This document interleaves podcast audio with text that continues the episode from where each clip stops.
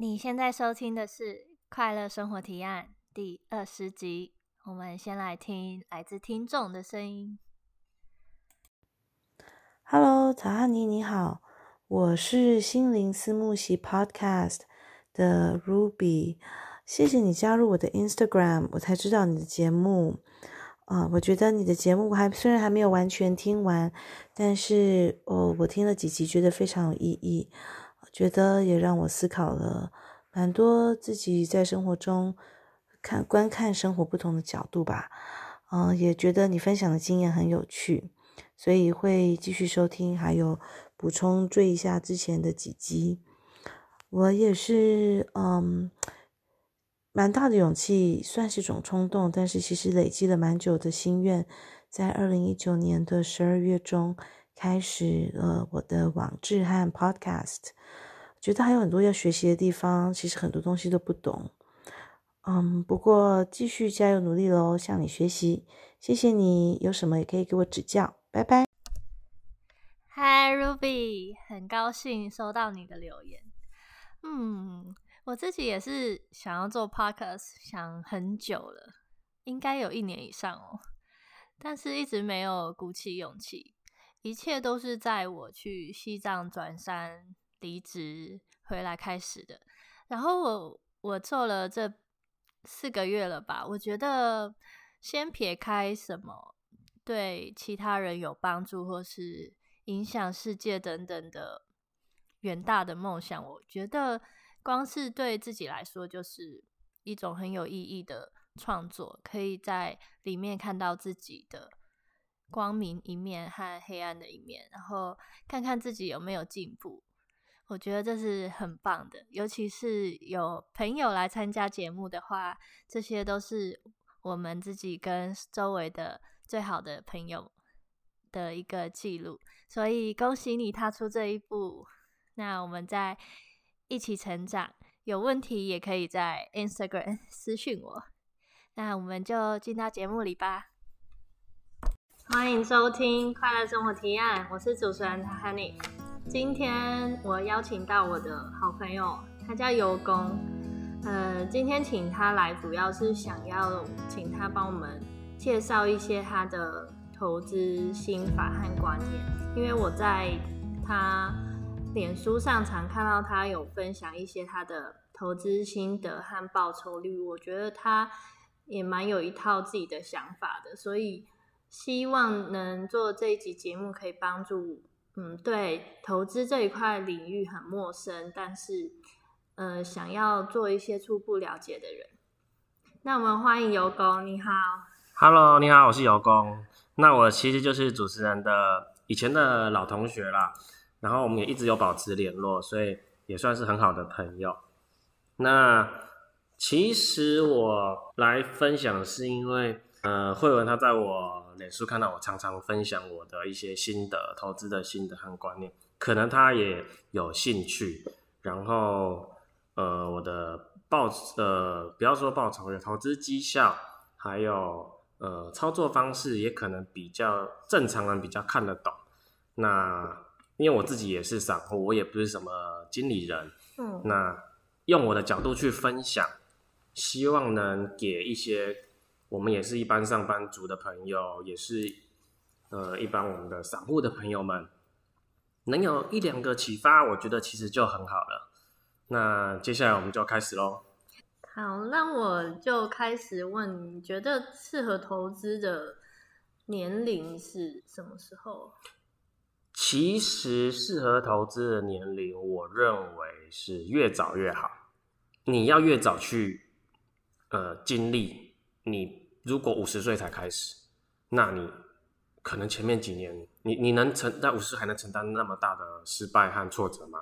甚至说，你还要再浪费那么多时间成本在面对这些失败和挫折吗？那倒不如你二十岁、三十岁就去面对、去学习。如果说你觉得你之后退休前想要有在投资这一块也有一些琢磨的话，我是建议越年轻越好，但是没有一定的。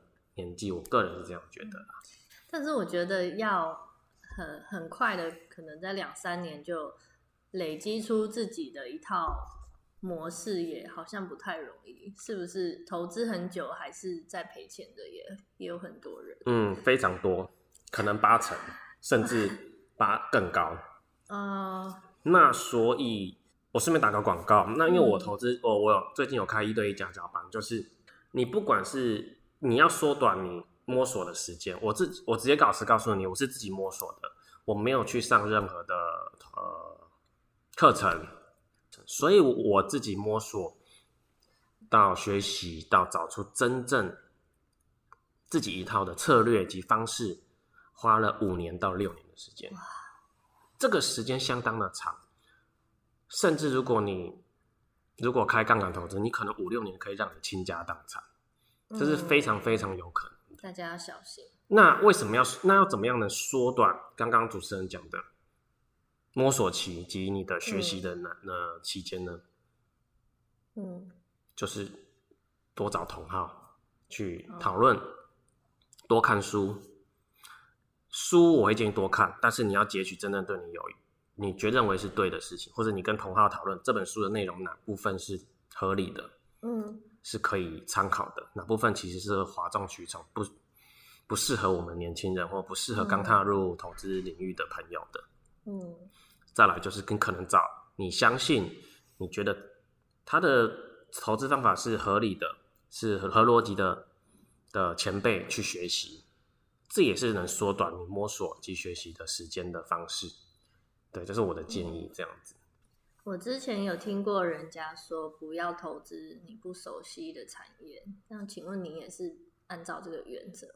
那如果是我的话，我不就只能 投资金融股吗？可是。以我的经验来说，金融股是非常的奥妙的，不是短暂时间可以学习好的。嗯，这句话我觉得是对的。这句话适合用在超长期的投资，譬如说你的投资是投资进去这个产业、这个公司、这个企业之后，嗯，你打算就是投资它，就像我们的股神巴菲特爷爷他说的，嗯，这句话其实是他讲出来后来蛮有名的。其实也很很多投资大师也讲过这句话。那他是打算做一个长期投资的，可能五年、三年、五年，甚至十年，甚至巴菲特也说的永久。我没有打算要卖出这些持股。那当然你要对这个产业跟公司是非常的。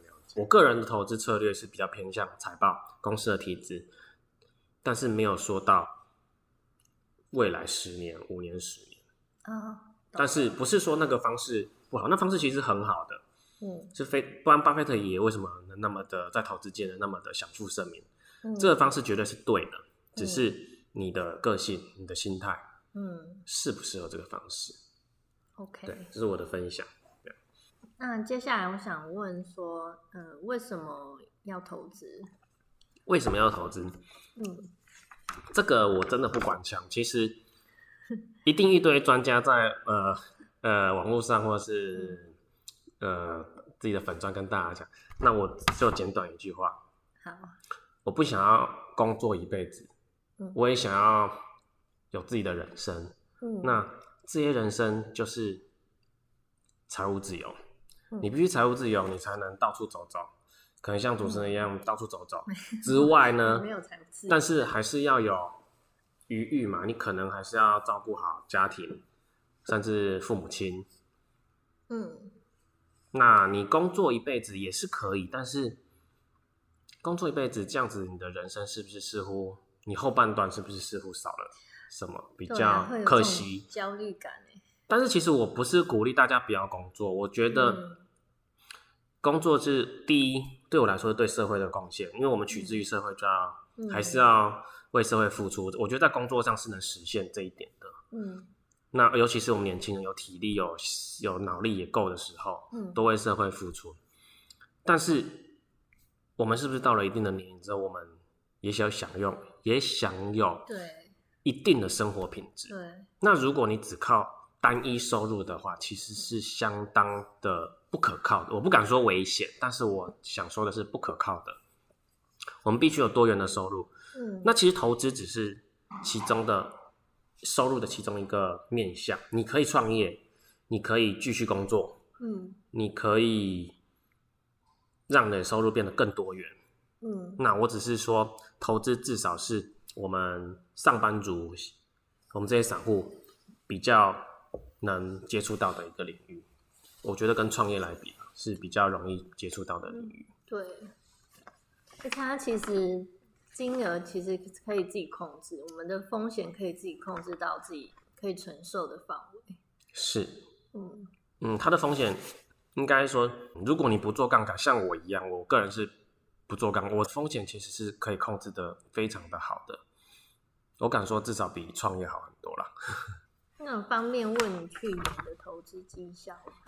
呃，我去年投资绩，我现在讲的投资绩效，可能都就就真的只是我用现股、现货、现股买现股做的，嗯、我没有开任何，没有使用融资，没有用，没有做期货、期指，就是现股、现货的绩效。那去年的绩效其实真的还不错，去年大盘的绩效我记得是二十四还是二十五趴，然后零零五零大盘那么好，去年大盘非常好，所以在二零去年年初年初的时候，很多人都说。呃，位置已经破万了，太高了，呃，嗯、不敢，不要再投入资金了。那去年没有投入资金，其实都非常的，我只能讲非常可惜啦。去年大盘二十五趴，二十趴，二十五趴。去年零零五零 ETF，你猜几那个几趴的绩效？我不知道哎，哎，我一直在等 ETF。零零五零是台湾目前最大规模的，嗯，最大的规模嘛。去年它的绩效比大盘还好。三十一趴，真假的？你去年傻傻的在一月一号买 ET 零零五 ETF，嗯、你十二月三十一号你就有三十一趴的绩效。哎、欸，其实我观察这个观察很久，为什么没买？那我那我的去年的绩效是自己的，因为我是我没有在做 ETF 这种比较呃比较，这算被动吗？但其实 ETF 其实也不算完全被动，它还算主、嗯、也算主动啦。我自己是自己操作的。那我的绩效是五十七点二趴，然后我三年的平均一七一八一九的平均年化报酬率是大约四十趴左右。哦，对，大约大约啦。厉害。对。但是前要记住我刚刚讲的，我前面自己摸索了五六年，那这五六年也学习很多，也也付出很多的学费啦，只能这样说。那我想问，请问大盘是不是每年也一直在变？然后你可能要一直更新自己原有的模式或是理论，还是它一直有 follow 一个固定的？哦，这个问题其实我自己思考很久。嗯，那我推荐大家去看一本，最近我我也有在自己的呃版上个人版哦。先说我是没有开粉丝团的，我都是个人的版，嗯、个人的 FB。我上面有分享一本最近的书，叫做是作者是。但是那个应该是他的投资界的名名称，叫做艾谢克。嗯、呃，艾谢克怎么写啊？嗯，他你去查书名好了，好书名比较简单，书名叫做《景气循环投资》。好啊，对，就是景气循环投资。这个作者非常有名哦，他在二零一四、二零一五年出了一本书，叫做《道琼上看三万点》这本书。嗯，现在道琼今日到今天应该已经两万九千点了。那时候道琼我记得还没有两万点，啊、没有人那时候大家都已经认为道琼已经非常非常的高，高的已经，嗯嗯，就是撑得住还撑不住这么高的点数。嗯、可是这位作者那时候直接出一本书，叫做《我们来看道琼上万三万点》，哦、结果今天已经两万九千点了。哦，那他在今年出了一本书叫做《景气循环投》，哎，去年二零去年第四季出了一本书叫《景气循环投资》。里面的内容，我觉得是对对已经对新手投资可能会看蛮陌生，因为它有点总经的概念，总体经济的概念。总体经济对，一点点就有总经的概念在里面。那但是对已经有在投资的朋友来说，去看应该是看得懂的。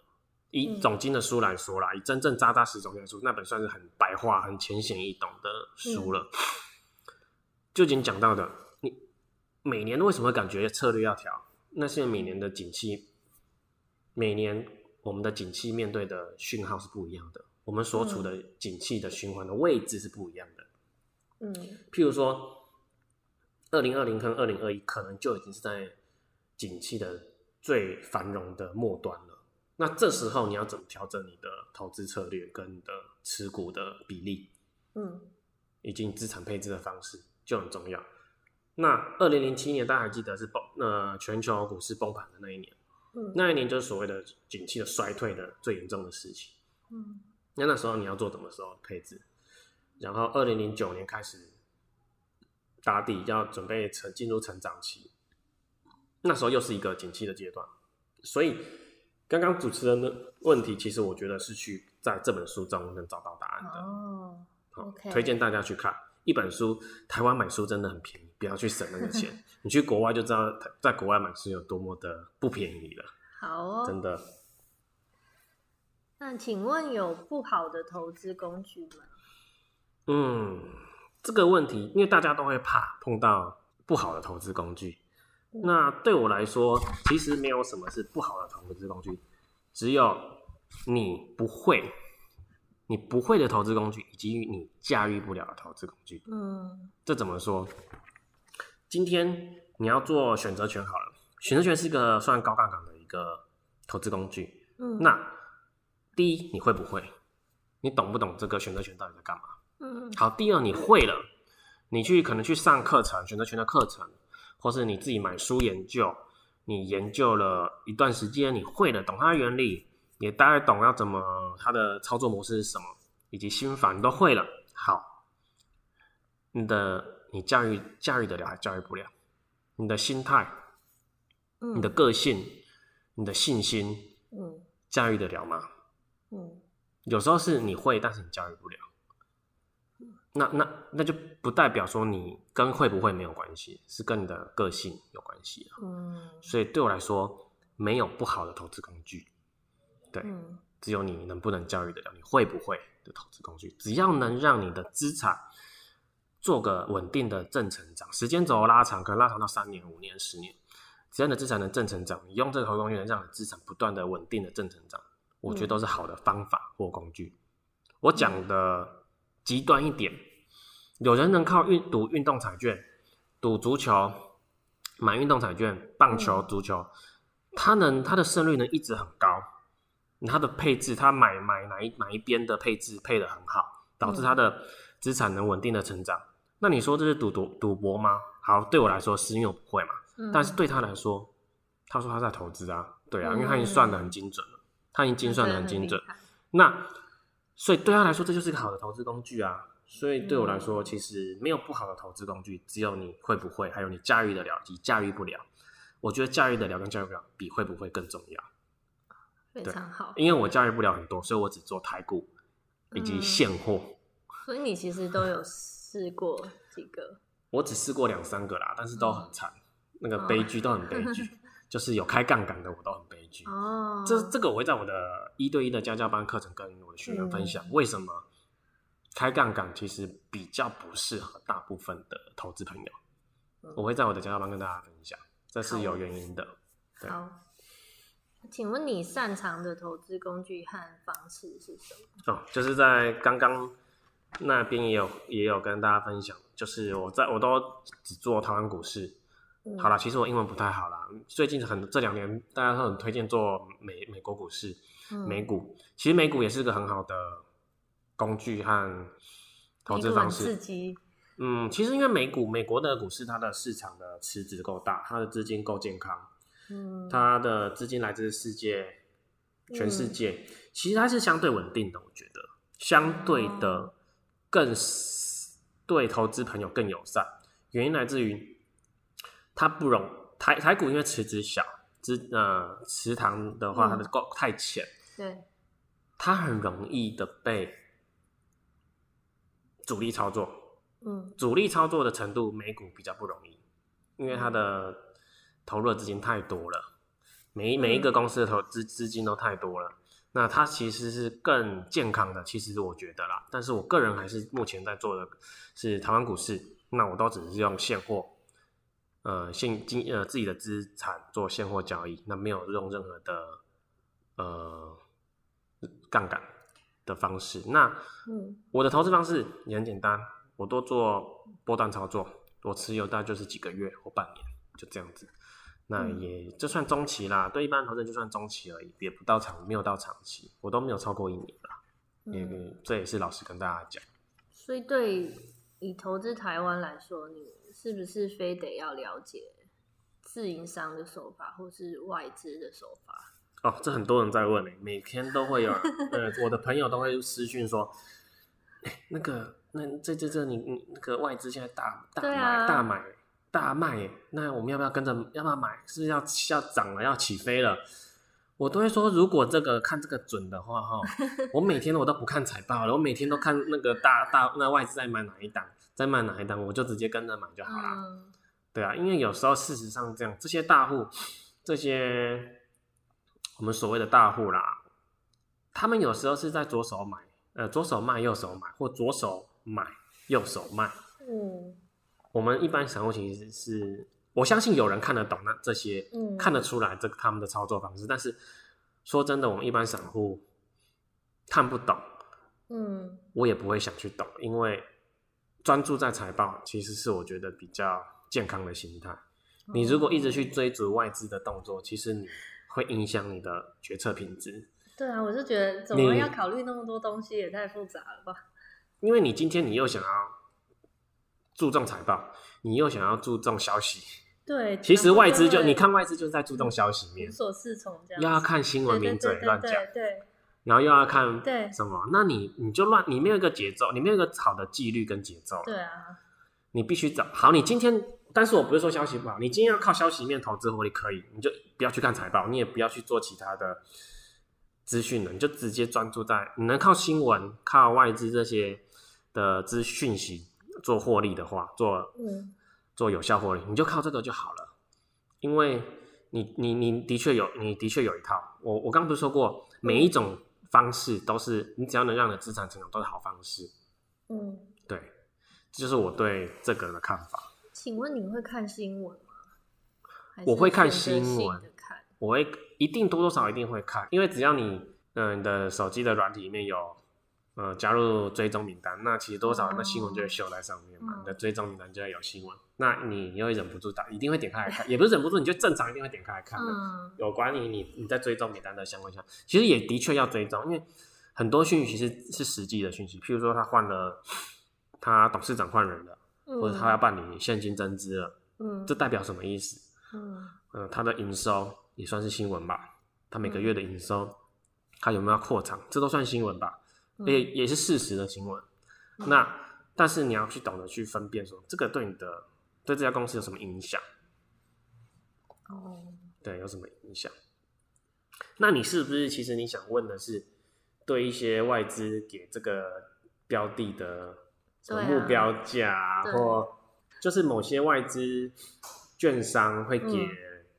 因为可能出个新闻，发个新闻说啊、哦，他对台积电的看法是什么？调高什么？调高目标价。啊、那我们投资散户要怎么看待这种新闻？啊、哦，以前跟你讲哦，我一开始在摸索，五六年前正在学习投资，我一我就我靠，他说台积电能能涨到三百，现在才两百二，哎，那是我有八十块的获利空间。对，有人会有人会天底下有白吃的午餐吗？这八十块有人会告诉你？要给你赚这八十块吗？他为什么不自己赚？他要讲出来。当然，嗯，如果我们做个回测，我们把全部的这种类似这种有外资开目标价的新闻全部摊开来，一百，比如这一段时间有一百个这种新闻，我们全部摊开来看，其实真的或许有几成是有达到这个目标价，嗯，但是也有一半甚至超过一半是达不到，嗯，我没有去做统计啦，我没有去统计这个数量，嗯、但是。我相信是有蛮多部分是没有达到这些外资开的目标价。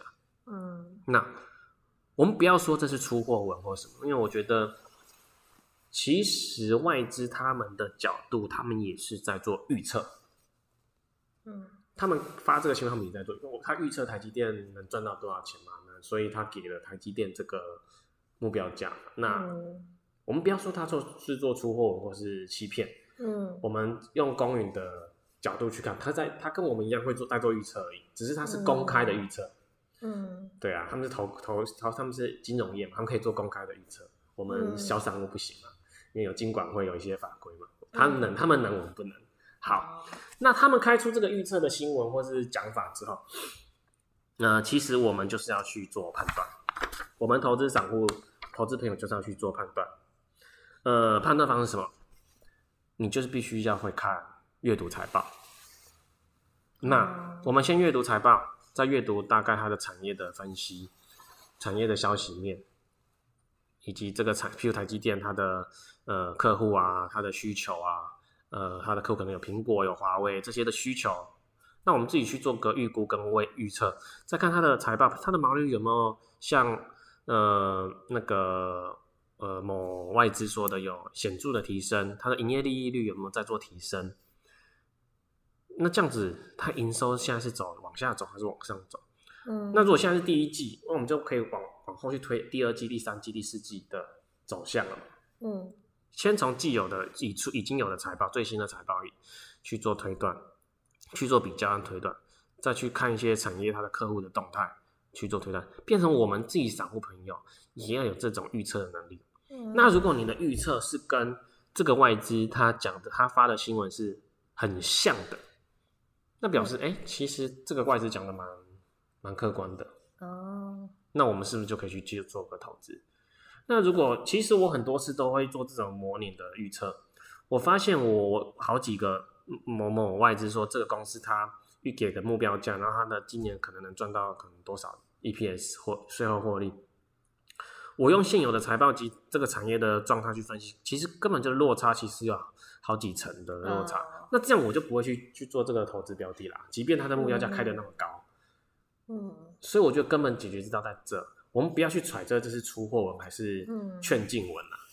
我们是给他一个客观的立场，这个外资也在做预测，但那你就要去评估这个外资做的预测准还不准，好还是不好。这是我给投资朋友的建议。我们也是中性一点，我们不要有有立场，我们就中性一点。等于说，我们自己还是有最基本的判断财报的能力。对，所以我一直鼓励朋友一定要去阅读，学会阅读财报，因为我自己的投资，即便我是做波段操作的投资人，我自己自己最注重的也还是一样是财报。我绝对不会像，嗯、我绝对不会把技术分析摆在那个我的首要条件，我是反而是。以财报为最优先的，因为财报能看看懂财报，能看出太多端倪，太多事情了。对，哇，你期待你的家教课？谢谢谢谢。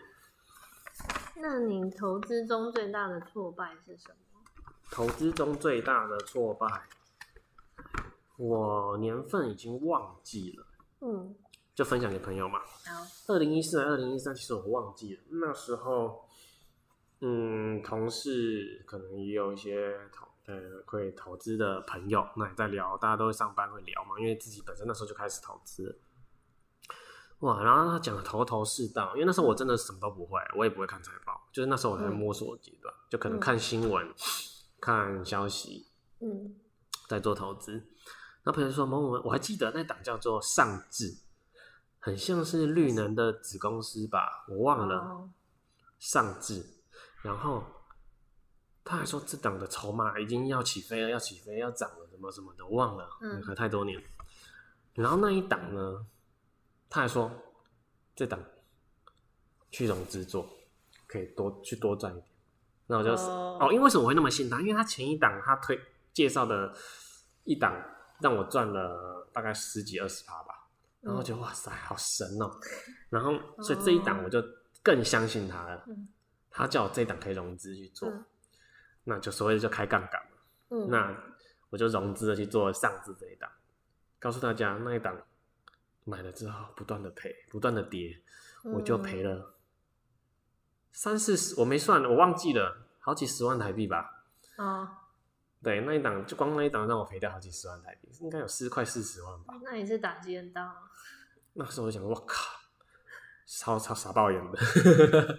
那你不会因为那一次打击就打算放弃？哦，那时候那时候我就休息了一年了。我想说我对投资心灰意冷。真的啊！但是明年那但是隔年我又东山再起了，因为你知道吗？就是对这这个就是你知道，就是休息一年之后还是会想起来。好，那我就直接讲第二个挫败。嗯，二零我反正年份我忘记了啦，应该二零一五吧，还是二零一？不要忘记了，前几年也是看新闻利多，也那时候也还是没有把财报财报也没学好。我买了一个，当时被秃鹰公有一个有一个有一个投信外国的投信集团忘了，俄罗斯哦，它类似就是那种放空的那种秃鹰集团，就是专门说这个公司不好的。嗯，它攻击的那是很有名的公司，叫做再生 F 再生。嗯。这家公司，那那 F 再生就一直股票一直跌啊，一直跌啊，跌啊，疯狂的跌，跌到了大概五十，从八九十块、八十几块跌到五十几块左右的时候，那时候它的财报看起来，我但是那时候我不我我是不会看财报，我就看那种新闻所说它的它今年赚税后 EPS 税后利润是多少，净利是多少，我说哇，那很便宜啊，那时候跌到五十几块，嗯、我就大胆的介入。那那这次没有融资了，这次没有融资，但我把我大部分的资金都 all in 了。嗯，那我这一档呢，它继续跌。嗯，我那这一档赔了大概是，我忘记了，大概是四五十万吧。这档没有融资，就让我赔了四五十万。哦，所以他没有再起来过。如果你当初不脱手的话，呃、现在有机会。如果我等我帮你看一下，现在多少钱？他现在的话。我我说我那时候那一年是五十块买的，如果我那时候没有卖掉的话，它现在是大概五点九块。天哪！五点九块是什么概念？比一个水饺还便宜的概念。可怕哦！像一颗水饺大概六块钱吧。它现在你买它一股只要五点九块。所以那时候脱手是对的。我那时候是大概在三十块、二十几块脱手，哦、就是被腰斩之后脱手。那但是如果那时候没脱手，现在可能就是五点九块。真的好可怕哦！所以一档股票要烂，它可以烂到底。绝对不要相信什么跌升反弹这、嗯、这件事情。如果它体质不够好，嗯，你说跌升反弹会发生在哪一种公司？台积电这种体质很好的公司，嗯，或是什么大立光，在景呃在股市修正的时候，它的确会跌升哦，嗯，但是因为它体质够好，股市在起来的时候，它这种这种公司这种标的就会反弹，而且反弹可以超过它之前的高点，嗯，因为它。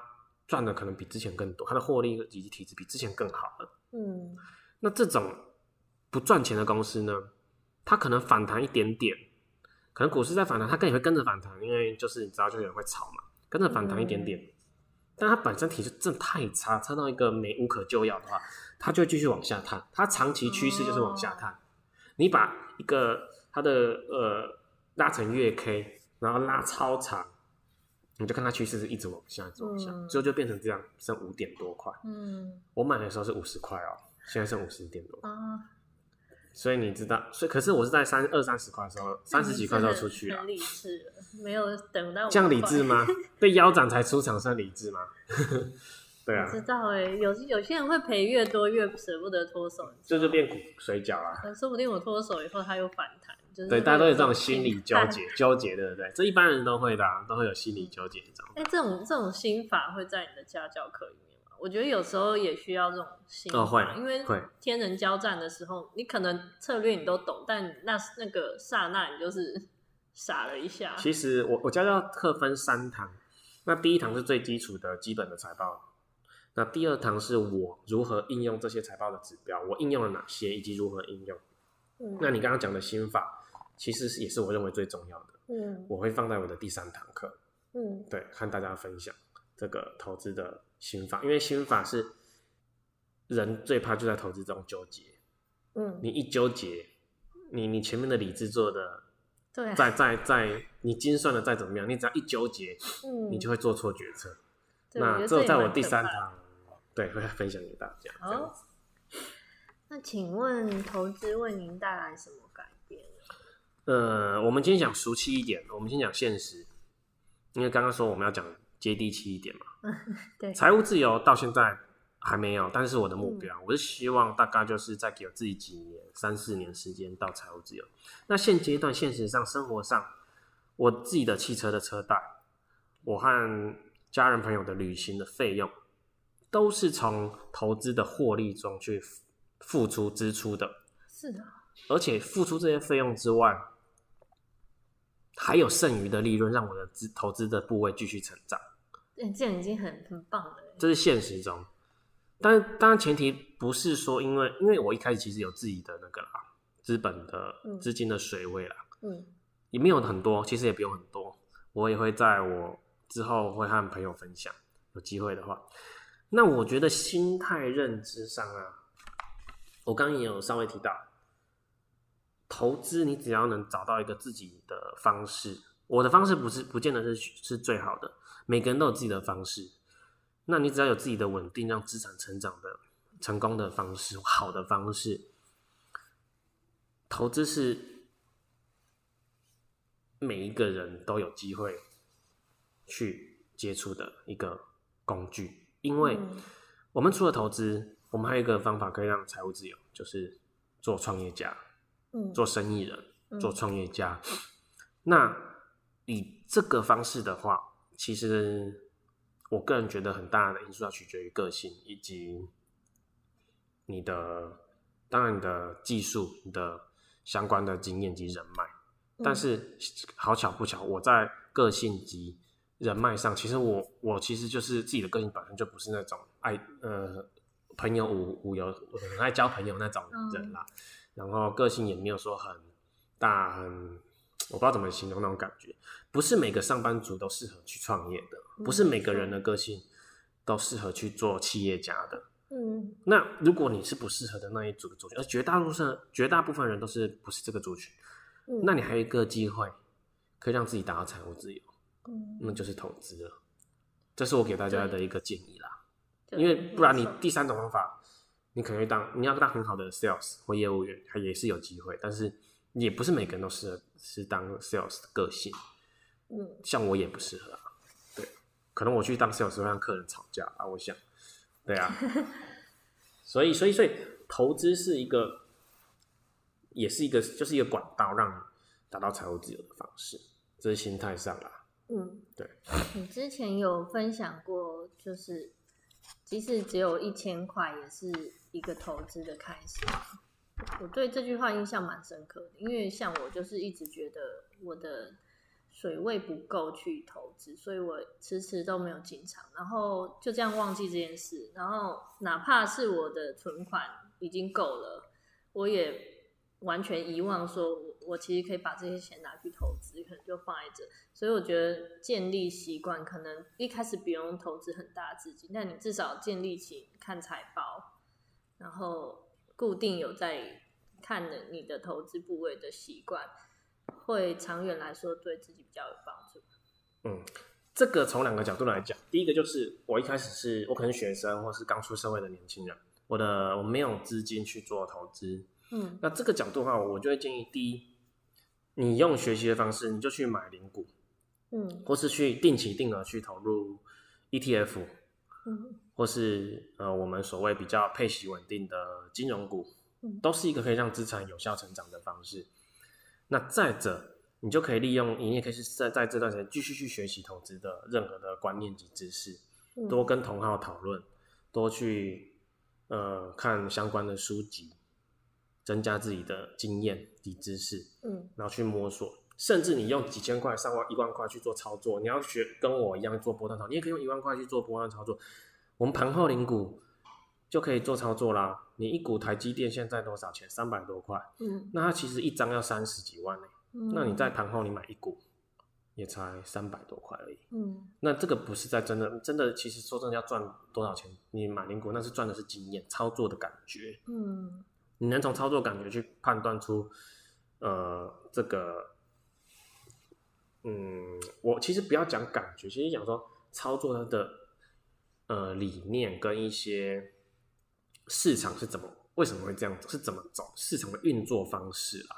我觉得这很重要，你要对市场运作有有感受，嗯，对你的呃交易的时间点跟那个感觉，嗯，又讲到感觉，对你交易的方式是及策略是很有很有帮助的，嗯，一定就是实战。嗯，你再怎么模拟哦，你没有买，你一股都不买的话，对，对你那个差落差感是很差。我就是一直模拟，永远都在模拟。就像你在模拟在射击场，在射那个纸的纸的那个标靶，可是你真的拿到真的枪去外面打真的敌人，你你没有开过枪打真的，那个是落差感是差非常非常大的。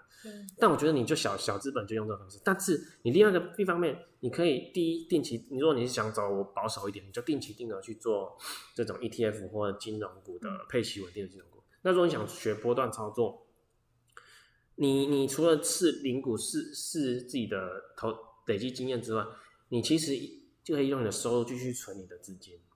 嗯，我也是自己存到了一笔资金，我才开始做投资的，嗯、不用多啊，十万啊，二十万就可以开始做波段操作，就是就会有感了，那个投资报酬率就会让你的绩效有感觉了。你今天今年你赚个十五趴，你十万就有一万五的的感受哎。如果你今天做三十、嗯，你三十万的投资金额，你就有十五趴就有三哎四万吗？四万五吗？的感觉嘞。嗯，这其实就有蛮对年轻人来说是蛮有感的。好，因为你刚刚有提到说你是存到十万、二十万才开始投资，那从另外一个角度来问的话，你会建议一般人他可能即使他还没有这些存款，他如果是说他可以拿他月薪的百分之几来投资，这样哦，你觉得比较合适？嗯，因为现在很多年轻人都会有这个。问题，他会觉得说，哎，投资投资，大家都在讲投资，那到底要用存到多少钱，或是使用多少资金来做投资？但是我觉得，我刚刚是说我可能大学刚快退快毕业的时候开始投资，那时候我的存款就只有十几万，嗯，所以我就用我的存款的部位去投资，那时候也没有什么资产配置的观念啦，也没有说要用一。多少比例的资产去做投资，或者是都就只是啊，那时候刚好生户头有十几万，就就哎、欸，股票，然后大家都在投资股份去投资了，就这样，那时候是这样子。但是现在其实我也想跟可能还是学生的朋友、学生族的朋友，或者是年轻刚出社会的年轻的朋友来说，第一，你可以跟我一样，你用你身上的户的资金去做投资，或是你可能。一个没有什么大呃累积的资金，你可能之前有一些出国的计划，把它用在出国计划或是其他的地方上面，那没关系，你可能已经开始工作了。那以你自己的能力，你可以有些人是会建议说是收入的三分之一，比如说你有三万块嘛收入，那你可能就三分之一一万块，每个月一万块去做定期定额或是做。任何的投资波段操作也可以，不管。那，但是我的建议是，这是一个人家的建议。嗯，如果说你有能力，甚至我看过有些比较激进一点的、激烈一点的朋友，积极一点的朋友，他可能用收入的一半，因为他没有其他的费用要支出，比如说他住在家里，他可能吃喝生活都比较，呃，没有太大的花费，那他就用一半。但是，甚至有些朋友，因为他可能他有必须有房房贷，或是他可能每个月还要给家人爸爸妈妈一些生活费或家用，那他可能只有办法用收入的五分之一，甚至更低，六分之一、七分之一，或有些人说十分之一。其实我觉得都可以啊，因为投资这种东西没有一定的比例，以你的能力去做。但是我的建议只有一个。越早越好，越年轻越好。嗯，因为重点绝对是在时间和年纪，因为你投资不可能一开始就一帆风顺，你一定会失败。我一开始如果我我一开始是我大学刚毕业的时候，也是用十几万的存款去做投资，我那时候的失败，如果我是亏损二十趴或十五趴，我顶多了不起就是亏亏损掉一个，呃，出国国内旅游或是一个一万多块两万块的资金。嗯，对啊，那时候去等于说去当经验，累积自己的经验，或者是怎么样。但是我不是说，不是奉劝大家说，呃，现在的呃学习管道很多了，或书籍书书店卖的上百本、几百本的投资相关书，不是说像我那时候一样盲目的去让自己亏损十五趴、二十趴。嗯，你你可以先去学习，再去做投资等，再减少你亏损的幅度，还有减少你。呃，亏损的次数，这样子，但是我觉得是越早越可以，一万块就可以开始，五千块就可以开始，你用零股甚至几百块就可以买零股了，嗯，这都是一个开始，这样子。嗯，重点是是这个金额或是百分比是你、嗯、你考虑过可以承受的，对，不会影响你的生活的，因为你可能不太可能一一开始就一一帆风顺这样子。对，因为或许你有出国留留学的计划，或是你有一个你工作职场上要有投的支出，那你应该以你的工作的支出为优先，投资是你可能第二顺位了。嗯，我觉得投资不是说每个不要把投资当做你首要的的的支出，是次要的，但是这个次要又不能列，不建议把它消失掉。你可以把你的呃一些比较昂贵的欲望的支出列为后面享受，但是投资是要列为优先做规划，但是还是以我刚刚提到的家用或是你自己有的职场上的规划的支出为首要的，那是以每个人的需求去做安排，这样子。嗯，对。好，那我们这一集节目因为时间比较长，我们会分上下两集，所以。今天这一集就先谈到这边，那下一集会在下一周再播放。那今天谢谢你来参加好的节目，那我们下一集再分享，拜拜，拜拜。